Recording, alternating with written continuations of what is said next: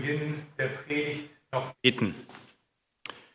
Jesus, wir lieben deinen Namen und das ist nicht nur, weil der Name irgendwie schön ist oder weil uns der gut gefällt, sondern weil er für das steht, was du getan hast und wer du bist und wer du uns sein willst und für deine große Liebe. Und ich bitte dich, dass du jetzt unsere Ohren und unser Herzen weit öffnest, dass wir dein Wort hören und verstehen und die Liebe dahinter verstehen. Danke dafür. Amen. Ja, wir haben ja schon eine prima Einleitung von Katrin gehabt mit dem Schwert. Das Schwert wird also heute vorkommen. Ähm, das Schwert ist natürlich eine gefährliche Sache und ähm, ich weiß nicht, wer von euch da so einen Schwertschein halt hat, falls es das überhaupt gibt. Ähm, also vielleicht kennt ihr noch von der Kettensäge das Schwert vielleicht noch, aber so ein echtes Schwert, das ist ja nicht gerade alltäglich. Natürlich ist das eine Angriffs- und Verteidigungswaffe, aber in dem Text heute wird deutlich werden, dass dieses Schwert eigentlich ein heilsames Messer sein soll, so heilsam wie das Messer eines Chirurgen, der den Krebs rausschneidet und den Patienten davon befreit. Darum geht es. Und ich habe euch heute noch einen weiteren Gegenstand mitgebracht. Das kann man besser hören vielleicht als sehen. Was könnte das sein? Ja, genau, Pergament. Ja, also ihr sagt natürlich, das ist eigentlich Backpapier. Ne? Also erzählst du hier. Ist doch kein Pergament. Pastor kennt sich auch nicht aus. Ne? So. Aber äh, ziemlich ähnlich äh, war das Pergament, das die Leute in der Stadt Pergamon erfunden haben, nämlich haltbare Grundlage für ganz viele Bücher und Schriften, die sie dann aufgeschrieben haben und die in ihrer riesigen Bibliothek gelagert wurden. Und ich komme gleich zu unserem dritten Brief, den Jesus der Gemeinde in Pergamon schreibt. Und ihr könnt gerne mitlesen. Wundert euch nicht, am Anfang steht wieder, schreibt an den Engel, denkt immer an den Gemeindeleiter und Pastor, der hier gemeint ist. Schreib an den Engel der Gemeinde in Pergamon. Das lässt dir der sagen, der das scharfe, doppelschneidige Schwert trägt. Ich weiß, dass du in einer Stadt wohnst, die vom Satan regiert wird. Trotzdem bekennst du dich treu zu mir und hast deinen Glauben nicht widerrufen, selbst dann nicht, als Antipas, mein treuer Zeuge, in dieser Hochburg des Satans getötet wurde. Und doch habe ich etwas an dir auszusetzen. Du duldest in eurer Mitte Leute, die an der Lehre von Bileam festhalten. Aber Bileam hatte Balak erklärt, wie er das Volk Israel ins Verderben stürzen konnte. Er verführte sie, das Fleisch von Götzenopfern zu essen und verleitete sie zu sexueller Unmoral. Es gibt auch unter euch solche Leute. Sie folgen den Nikolaiten und ihrer Irrlehre. Kehrt zu mir um, sonst werde ich sehr schnell zu dir kommen und gegen diese Leute mit dem Schwert aus meinem Mund kämpfen. Wer Ohren hat, soll hören, was dem Schwert aus meinem Mund, äh, was der jetzt, wer Ohren hat, soll hören, was Gottes geistigen Gemeinden sagt. Wer durchhält und den Sieg erringt, wird Brot vom Himmel essen und ich werde ihm einen weißen Stein geben. Darauf steht ein neuer Name, den nur er, der kennt, der ihn erhält. Ja, diese Briefe aus der Offenbarung, wie die ganze Offenbarung ist ähm, gefühlt ein Buch mit sieben Siegeln, ist auch tatsächlich richtig, da geht es um sieben Siegel, aber das ist ja sprichwörtlich geworden für das, was man liest und denkt so, hä, was meinen die jetzt eigentlich damit? Und deswegen ist es total wichtig, gerade bei diesen sieben Briefen, dass wir uns anschauen, in was für eine Situation hinein schreibt Jesus das überhaupt? Und dann werden uns vielleicht die einen oder anderen Kronleuchter aufgehen. Es geht also diesmal um die Gemeinde in der Stadt Pergamon. Und wenn wir mal auf die Karte schauen, dann sehen wir ja unten die Insel Patmos. Wir waren schon in Ephesus, in Smyrna und jetzt sind wir oben in Pergamon. Der Name bedeutet Zitadelle oder Turm, aber auch Ehe. Heute heißt die Stadt übrigens Bergama und scheint eher unbedeutend zu sein. Im Unterschied zu Ephesus und Smyrna war Pergamon keine Hafenstadt, sondern lag 25 Kilometer landeinwärts in der Kaikos-Ebene mit dem Zentrum auf einem vulkanischen Burgberg. Während Ephesus in erster Linie das Handelszentrum der Gegend war, war Pergamon das religiöse, politische und intellektuelle Zentrum Historiker beschreiben sie als eine Verbindung von heidnischen Kathedralen, Universitätsstadt und königlicher oder besser gesagt kaiserlicher Residenz. Pergamon war die berühmteste Provinzhauptstadt in Asien. Drei Besonderheiten tragen dazu bei. Erstens, Pergamon war das Kulturzentrum der Provinz. Die Pergamentrollen, die in der Bibliothek lagen, und die Bücher beinhalteten waren 200.000 an Stückzahl. Das war damals die zweitgrößte Bibliothek der bekannten Welt. Es gab nur noch eine größere in Alexandria. Zweitens, die Stadt war außerdem das als religiöses Zentrum bekannt. Die Stadt war ein Zentrum für Zeus, Aklepsios, Athene und Dionysos-Kult. Und die Tempelanlagen befanden sich auf dem weithin sichtbaren circa 300 Meter hohen Hügel. Seit 1929 steht der berühmte Pergamon-Altar, hier seht ihr ihn auf dem Bild, in Berlin.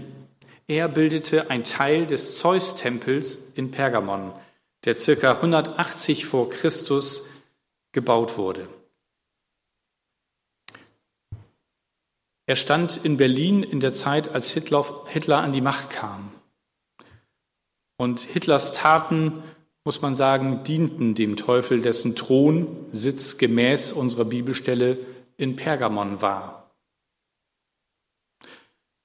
Hitler war da so fasziniert von, dass er sogar eine Nachbildung dieses Pergamon-Altars für seine Reichstage in Nürnberg bauen ließ und auf die Bühne stellen ließ und sie davon inspiriert waren.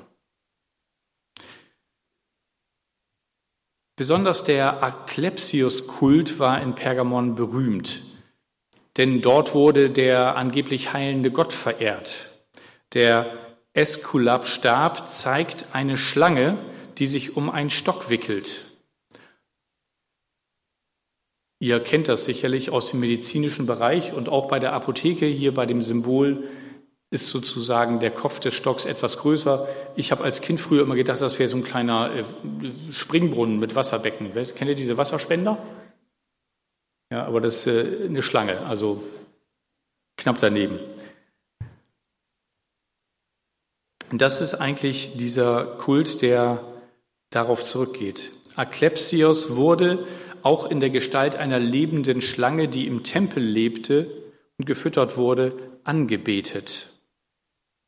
Und wenn wir mal auf die Symbolik von Schlange in die Bibel reinschauen, die Schlange im Paradiesgarten und die Schlange, die äh, zertreten wird, dann wissen wir, das ist eigentlich ein Symbol für den Teufel. Und was wir heute sozusagen an Symbolen in unserer Umwelt haben, ist nicht immer nur Kultur. Von daher, wenn ihr das seht, wisst ihr jetzt, wo es eigentlich herkommt. Pergamon verfügte über eine sehr bekannte medizinische Schule und sie war bekannt für die Herstellung von Salben.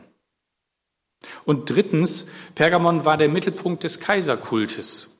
Kaiser Augustus und Rom wurden hier der erste Tempel 29 vor Christus gebaut. Jeder Bürger musste einmal im Jahr zum Kaisertempel. Und dort musste er ein Opfer dem Kaiser darbringen. Er musste Weihrauch anzünden und dem Gott opfern, also dem Kaiser. Und bei der Opferung musste jeder Bürger ein Bekenntnis ablegen, das lautete, der Kaiser ist der Herr. Jetzt müssen wir verstehen, dass das Wort Herr im Sinne von Gott gemeint ist. Nicht Herr Schulz oder Herr Müller, sondern Herr im Sinne von Herrscher der Höchste. Und wenn dann er dieses Opfer gebracht hat und dieses Bekenntnis abgelegt hat, hat er eine schriftliche Bestätigung bekommen, dass er das gemacht hat. Für uns heute absurd, wenn wir in unserer Welt denken, ob es sowas noch gibt. Ja, es gibt tatsächlich sowas noch in Nordkorea. Lässt sich äh, Kim Jong-il und sein Vorgänger als Gott anbeten. Eine große Statue und die Leute müssen genauso vor ihm niederknien. Auch sowas gibt es heute noch. Und jetzt müsst ihr euch vorstellen, das mussten auch die Christen in der Gemeinde machen. Nicht ganz leicht, da sich dann dem zu entziehen. Ich habe so überlegt, was, was wäre das heute vielleicht? Ich glaube, das wäre so ein bisschen, ist noch viel schwächer ausgedrückt, aber wenn wir unsere Einkommensteuererklärung nicht abgeben, was wir ja sollen, dann kriegen wir irgendwann Post und irgendwann vielleicht eine Mahnung und irgendwann auch ein Ordnungsgeld und das steigert sich immer mehr. Also ein Druck, der da ist, äh, der es eigentlich einem unmöglich machen soll, das zu verweigern. Aber das ist nur ein sehr schwacher Vergleich. Wir sehen gleich noch, dass es da etwas heftiger wurde. Schauen wir mal in den Text rein. Vers 12. Schreib an den Engel der Gemeinde in Pergamon, das lässt dir der sagen, der das scharfe, doppelschneidige Schwert trägt. Jesus tritt mit dem Schwert auf, aber es ist wichtig zu wissen, dass der Statthalter von Pergamon damals ähm, das Schwertrecht hatte, das sogenannte Jus Gladii auf Lateinisch. Und das bedeutete, er konnte Todesurteile aussprechen, unterzeichnen und vollstrecken. Also er war tatsächlich mächtig. Er hatte die Erlaubnis, nicht jeder Statthalter hatte die, aber der Statthalter in Pergamon hatte die. Und ihr könnt euch vorstellen, auf welche Idee er gekommen ist, wenn er Gegner hatte, die er auf diese Weise ganz einfach ausschalten konnte. Jesus klärt mit seiner Anrede, nämlich, dass er das äh, Schwert trägt, das zweischneidige Schwert, wer der eigentlich Mächtige ist und vor wem sie sich nicht fürchten brauchen. Auch wenn der Statthalter das Schwertrecht hat, ist Jesus der eigentlich Mächtige. Das zweischneidige scharfe Schwert, das aus dem Munde Jesu kommt, bedeutet natürlich Gottes Wort. Und dieses Wort hat über 2000 Jahre seine Kraft nicht verloren. Und es ist dazu da, dass wir uns daran ausrichten, weil es die Wahrheit ist, dass es uns hilft zu unterscheiden, was ist gut und was ist böse, was ist gut und was ist schlecht für uns. Und wir selber dadurch auch überführt werden, wo wir auf dem falschen Weg sind und umkehren. In Hebräer 4, Vers 12 heißt es, denn das Wort Gottes ist lebendig und kräftig und schärfer als jedes zweischneidige Schwert und dringt durch, bis es scheidet Seele und Geist, auch Mark und Bein und ist ein Richter der Gedanken und Sinne des Herzens. Jesus möchte mit seinem Wort Gut und Böse in uns trennen und das Böse entfernen, so wie ein Chirurg den bösen Tumor entfernt. Wer nach Gottes Wort lebt, der wird sich nicht von allem trennen, der wird sich von allem trennen, was ihn von Gott trennen könnte.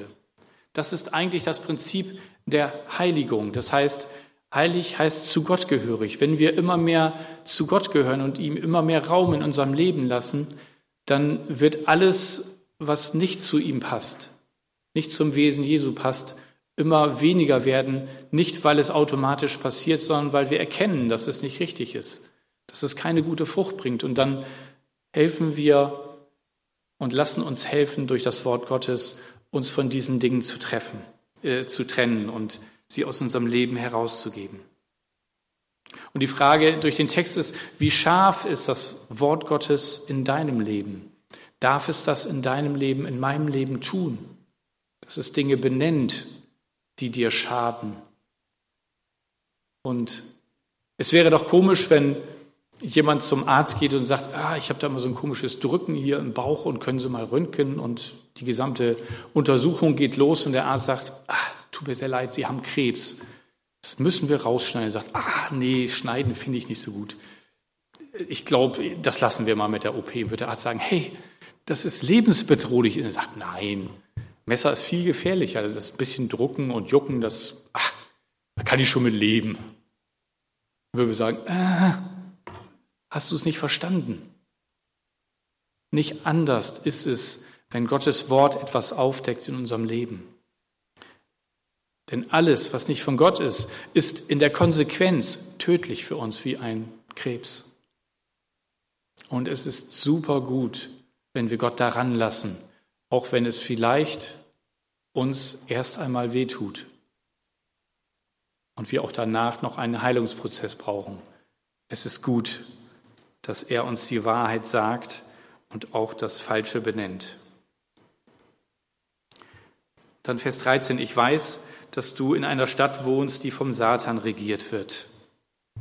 Jesus sieht die genauen Umstände, in der die Gemeinde dort lebt. Und er kennt auch deine und meine Umstände und weiß, welche Schwierigkeiten du hast.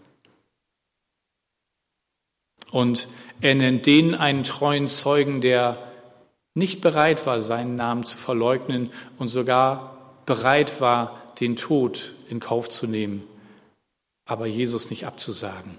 Jesus nennt ihn den treuen Zeugen und das ist ein, ein hoher Ehrentitel, denn Jesus wird selbst als treuer Zeuge in der Offenbarung vorgestellt. Die Menschen dort leben in einer gefährlichen Stadt. Sie haben die Angriffe schon zu spüren bekommen. Über Antipas selbst wissen wir nichts Genaues, außer dass er für seinen Glauben gestorben ist. Wahrscheinlich war er sogar Leiter der Gemeinde und die Gemeinde musste damit umgehen, dass er nun plötzlich nicht mehr da war. Aber sie hatten am Namen Jesu festgehalten als ganze Gemeinde und ihren Glauben nicht verleugnet, obwohl sie wussten, dass auch ihnen das drohen hätte können. Sie hatten den direkten Angriffen des Teufels stattgehalten, standgehalten. Es gibt viele Gründe, warum Pergamon eine Stadt ist, die bezeichnet wird als Thron Satans. Es ist einmal der heilende Gott Aklepsios, der in Gestalt einer Schlange angebetet wurde, der Schlange, die laut Bibel als Satan beschrieben wird, die alte Schlange. Domitian war in der Stadt und hat die Christen verfolgt. Pergamon war das Zentrum des Kaiserkultes in der ganzen Gegend. Und auch der Altar, den wir gesehen haben, der symbolisiert den Kampf der Götter miteinander. Und letztendlich für, war für Christen dort kein Platz.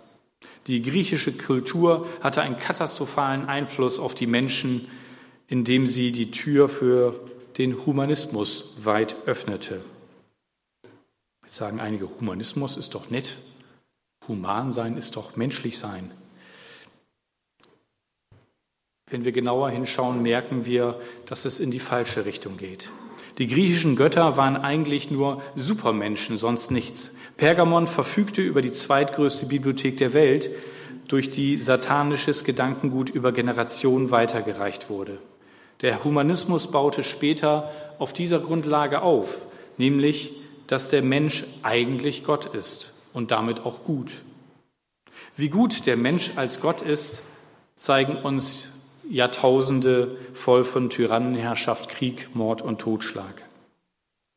Gäbe es so etwas wie eine Evolution zum Guten, dass das Gute in dem Menschen sich immer mehr entwickelt und herauskommt, dann gäbe es heute keine Kriege mehr. Am Ende des 20. Jahrhunderts stellen wir fest, dass der Mensch eher schlecht ist, dass er offensichtlich nichts Göttliches hat und dass sein Stolz ihn in absehbarer Zeit das Genick brechen wird. Der Mensch hat sich auf sich allein gestellt und er hat keinen guten Kern, der nur einfach poliert werden muss. Er braucht Rettung und Orientierung von Gott. Und genau das ist das Problem in unserer Zeit genauso. Dass die Menschen sagen, ich kriege das alleine hin, ich brauche Gott nicht. Für so ein paar Schwache ist das in Ordnung, die können sonntags in die Gemeinde laufen und wenn die das brauchen, ist super. Aber ich bin ein netter Kerl, ich habe noch keinen umgebracht, also wo ist das Problem? Wir ignorieren das, was das eigentliche Problem ist. Und jetzt kommen die Sachen, die Jesus anmerken muss in Vers 14 und 15, wo er auf Biliam und die Nikolaiten anspricht.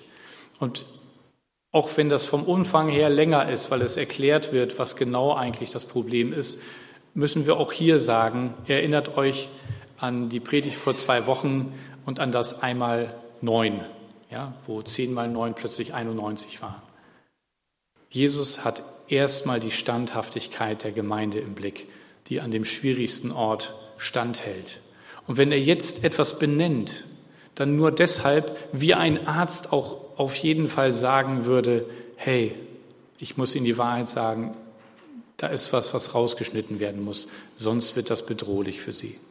Und genauso verheimlicht Jesus nicht, was die Gemeinde, wo die Gemeinde auf dem falschen Weg ist. Und das ist die Geschichte, wo sie sich verführen lassen.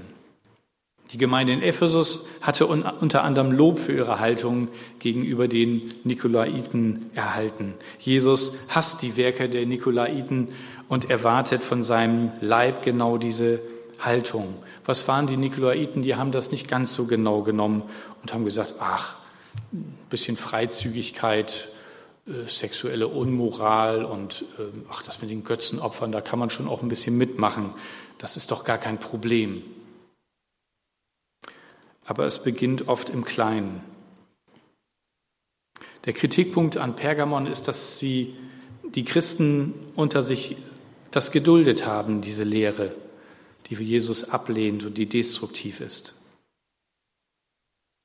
Es gibt auch in unserer Zeit ein, ein Wort, das ähm, nicht nur Gutes bewirkt und manchmal eben auch in einer, Art und Weise gebraucht wird, ähm, dass negative Dinge uns als gar nicht so schlimm erscheinen. Das ist das Wort Toleranz. Intolerant zu sein bedeutet heute altmodisch, nicht zeitgemäß oder fanatisch zu sein. Ein Beispiel dafür wären zum Beispiel bestimmte Lehren, die wir nicht mehr als zeitgemäß sehen. Zum Beispiel, dass Abtreibung verurteilt wird. Hey, das ist doch macht doch jeder heute. Und wie kann man da jetzt gegen sein? Das sind doch auch die Rechte der Frauen. Wir haben nicht umsonst das Plakat für den Marsch für das Lebens bei uns vorne auch am Gebäude hängen. Und am 19. wird in Berlin vor dem Bundeskanzleramt dort demonstriert werden, dass das Leben lebenswert ist. Und zwar ist das Baby auch ein Kind schon im Bauch der Mutter. Es ist schon ein beseelter Mensch. Und deswegen wollen wir dafür eintreten und nicht an der falschen Stelle diesen leeren Glauben. Aber auch an anderer Stelle meinen wir heute, dass Toleranz eine ganz tolle Idee ist. Und ich muss am Anfang sagen, ich bin nicht für Intoleranz, versteht mich nicht falsch. Aber Toleranz macht eigentlich nur Sinn, wenn wir auch eine Basis haben und sagen, so, das ist der Abstand zu diesen Werten und hier ist eine Toleranz und ab hier wird schwierig. Wenn wir kein Zentrum haben, also in der Messtechnik gibt es immer einen Punkt, von dem aus gemessen wird und dann gibt es eine Toleranzbreite. Was noch okay ist, dann passen die Bauteile zusammen. Aber wenn das außerhalb ist, dann wird es schwierig. Aber dafür brauche ich einen Nullpunkt, von dem aus gemessen wird. Es muss ein, ein Zentrum für die Messbarkeit geben. Und genauso geht es auch um die Frage, welche Werte sind das, von denen aus wir sagen, hier ist es noch tolerant und hier wird es gerade gefährlich. Ja? Und genauso müssen wir schauen, an welcher Stelle werden Sachen vernebelt und unklar gemacht, und uns erzählt, dass das in Ordnung ist. Wir würden auch keine Toleranz gegenüber Krebs vernünftig finden. Und genauso müssen wir auch in Bezug auf andere Dinge sehr klar sein. Zum Beispiel breitet sich auch der Islam in Deutschland immer mehr aus und wir finden dies oft sogar gut, wenn wir, weil wir weltoffen sein wollen. Und ich bin der Meinung, dass äh, Moslems zu Deutschland gehören, aber nicht der Islam. Gott liebt den Menschen und will ihn retten und erreichen. Aber der Islam selber ähm, hat durchaus ein Ziel, das wir vielleicht gar nicht teilen, wenn wir das ähm, wissen würden. Tatsache ist, dass Christen in vielen islamischen Staaten keine christliche Kirche bauen oder gründen dürfen. Sie werden dort verfolgt und sogar getötet. Wir ignorieren auch, dass der Islam ein klar definiertes Ziel hat, nämlich die Weltherrschaft, und dass der Islam ein Gesetz gegen den Proselytismus beinhaltet, durch welches Übertreter zum Tode verurteilt werden. Ähm, was ist Proselytismus? Das heißt, jemand darf die Religion wechseln. Ähm, offiziell wird gesagt, dass der Islam von den Vertretern des Islam, dass sie tolerant sind und dass äh, sie Religionsfreiheit besitzen. Und wenn man dann ins Kleingedruckte schaut, heißt das bei ihnen die Freiheit zum Islam überzutreten. Aber nicht, wenn man im Islam ist, Christ zu werden. Diese Freiheit gibt es nicht. Und wo Menschen es wagen, islamischen Kulturen Christ zu werden, da kann es gefährlich für sie werden durch die eigene Familie. Und deswegen ist es total wichtig, dass wir jeden Moslem lieben, von ganzem Herzen. Aber die Lehre, die einen Schaden bringt und die Menschenleben verachtet, die Frauen unterdrückt, die dürfen wir sehr wohl benennen als falsch.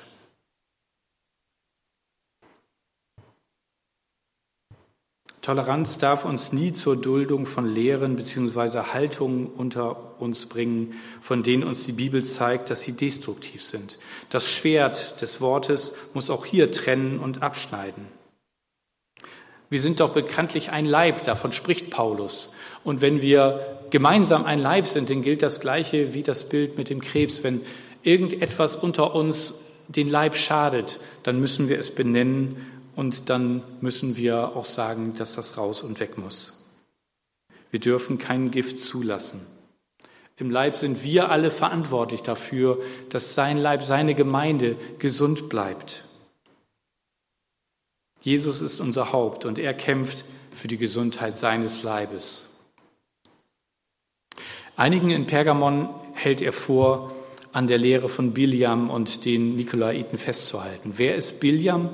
Das ist ähm, ein ausländischer Prophet, der geholt wird von Balak, um das Volk Israel zu verfluchen und ähm, der dann irgendwann tatsächlich kommt und Gott stellt sich ihm im Wege und will ihn nicht durchlassen durch einen Engel, den er nicht sieht, aber der Esel von dem Biliam sieht den Engel. Und als der Biliam anfängt, seinen Engel zu schlagen, weil der blöde Esel nicht weitergeht auf dem Weg, fängt der Esel an zu sprechen. Ich wäre gern dabei gewesen. Und sagst immer, bist du bescheuert? Wenn ich weitergehe, dann ist dieser Engel mit dem Riesenschwert da und wir sind beide tot. Also warum schlägst du mich? Habe ich dich bis jetzt nicht den richtigen Weg geführt? Und dann sieht Biliam das Problem.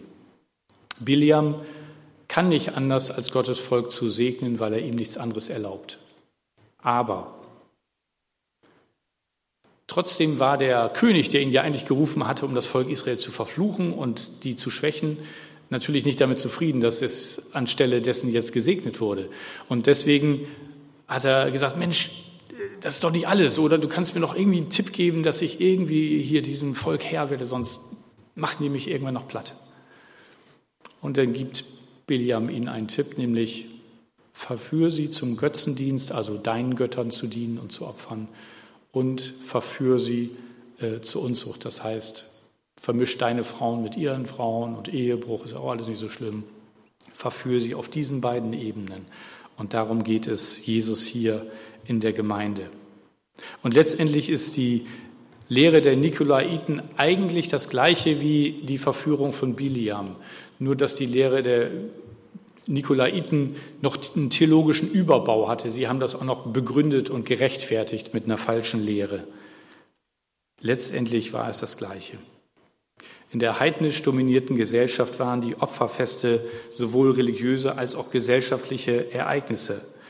Und wer solchen fernblieb, machte sich nicht nur im religiösen Sinne unbeliebt, sondern verschlechterte auch seine wirtschaftliche Lage.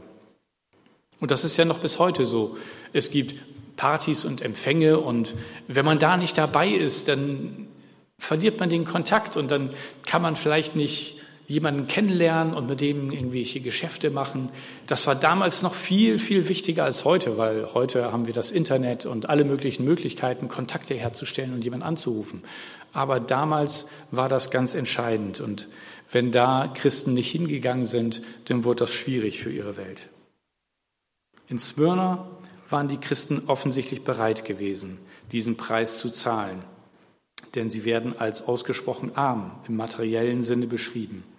In Pergamon folgten die meisten der Gemeinde dieser Überzeugung, aber einige aus der Gemeinde hatten wahrscheinlich Probleme damit, ihre finanzielle Sicherheit aufs Spiel zu setzen.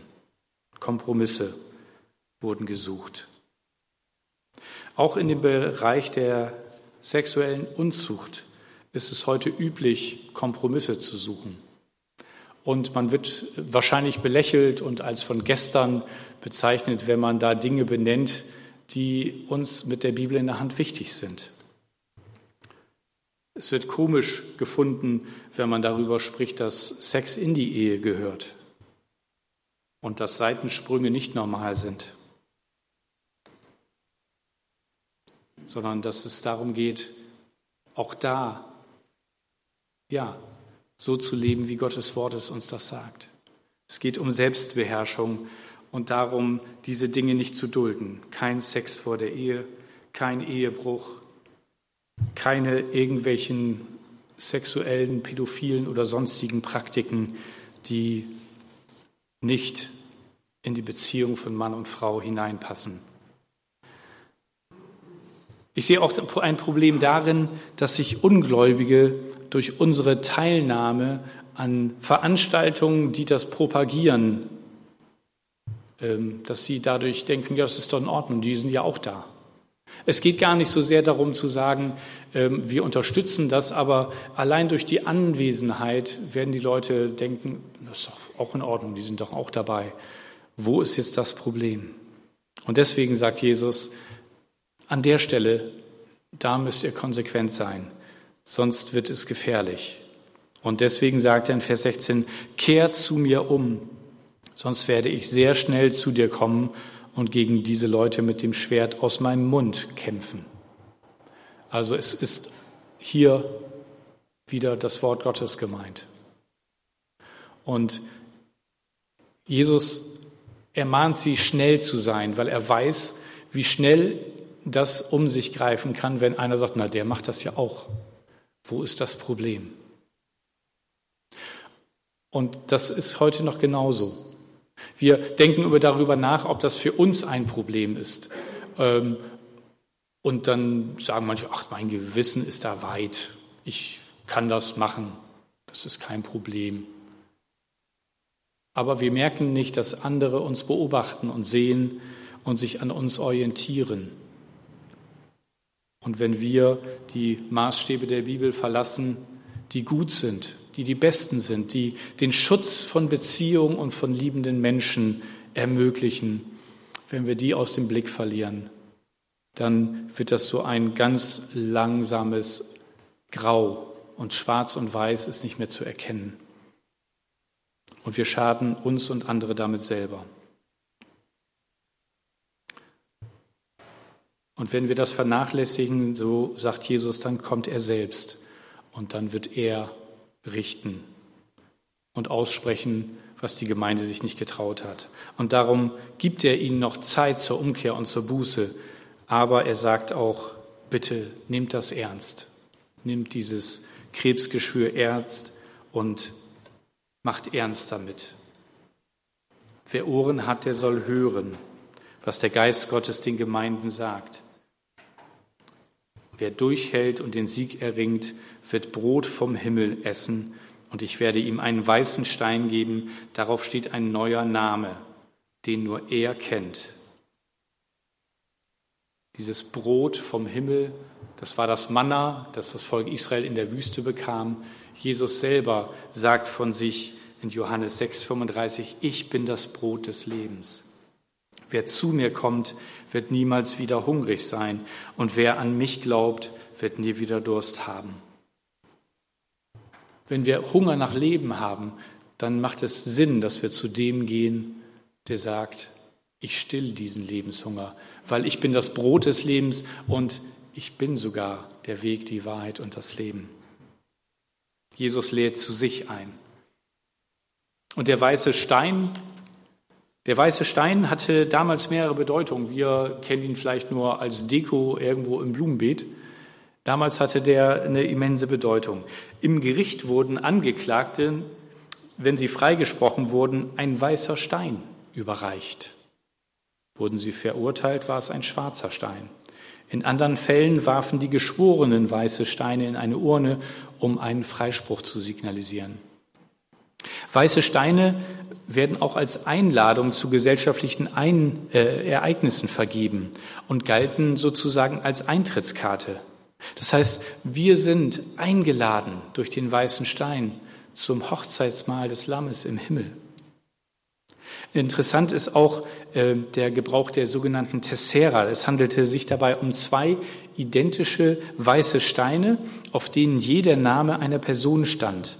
Und zwei Personen kamen dann überein, die zu tauschen und haben dann auch ihre Häuser getauscht in bestimmten Zeiten und so dem anderen das Hausrecht gegeben über das eigene Haus. Und wenn man dann ankam, dann wurde der Stein vorgezeigt, auf dem der Name stand. Das ist also im Hintergrund, wenn Jesus von diesem Stein spricht. Ein neuer Name, den niemand kennt als nur der, der ihn besitzt. Ich bin sehr gespannt auf meinen Namen. Ich weiß nicht, ob ihr auch neugierig seid. Ähm, ich glaube, dass das ähm, der Name dann etwas ausdrücken wird, was zutiefst mit meiner Berufung und mit dem, wozu Gott mich geschaffen hat, zusammenhängt. Und wir haben das im Alten Testament ja noch sehr viel stärker, dass die Namen eine Bedeutung haben. Wir googeln heute, um rauszufinden, was heißt das eigentlich, mein Name? Gibt es da eine Bedeutung? Hoffentlich eine schöne. Jesus wird einmal einen Namen jeden uns, von uns geben. Und dann werden wir, glaube ich, noch mal tiefer verstehen, wer wir sind und wozu er uns beruft. Wie großartig, dass diese Verheißung am Ende dieses Sendschreibens steht. Und wir sehen diese Gegenüberstellung. Statt Götzenopfer bekommen wir Brot des Himmels. Statt Unzucht Reinheit. Statt Gericht Freispruch. Statt des Alten ewig etwas Neues. Und die Frage, die Jesus uns im letzten Vers steht, ist, stellt, ist, willst du Überwinder sein? Willst du an einem Ort, wo ich mal ganz ehrlich sagen muss, das ist der Thron vom Satan, da läuft so viel schief, wirst du da trotzdem zu mir stehen? Wirst du nichts reinlassen, was irgendwie dich von mir wegbringt? Dann bist du ein Überwinder. Und ich wünsche mir das, dass, dass wir alle Überwinder sind, dass wir den Versuchungen standhalten und dass wir nicht auf andere zeigen, die es nicht geschafft haben und Versuchungen, an Versuchungen gescheitert sind, sondern dass wir uns gegenseitig helfen und uns liebevoll darauf aufmerksam machen, nicht um zu richten, sondern um mit dem anderen da wieder rauszukommen, um mitzutragen, was der andere für eine Last hat und ihm zu helfen, wo er vielleicht selber in Versuchungen gestolpert ist. Wenn wir die Liebe Jesu haben, dann werden wir nie auf andere zeigen und sagen, habe ich doch gewusst, dass der eines Tages da endet. Sondern wir werden mit Jesus sagen, kommt her zu mir, die ihr mühselig und beladen seid. Ich will euch erquicken. Und er sagt dann weiter, nehmt euch auf euch euer Joch und lernt von mir, denn mein Joch ist sanftmütig und von Herzen demütig. Jesus ist sanftmütig und von Herzen demütig. Er ist klar, aber er ist trotzdem demütig. Und ich lade dich ein, jetzt in der Stille, in der Musik, die wir gleich hören wollen, einfach zu Jesus zu gehen und ihm diese Frage zu beantworten. Willst du Überwinder sein? Und wenn du Ja sagst, dann darfst du auch ihm die Dinge bringen, wo du weißt, da war ich nicht ganz auf dem richtigen Weg, da war ich nicht mit Jesus unterwegs. bring sie ihm. Sag, Jesus, vergib mir.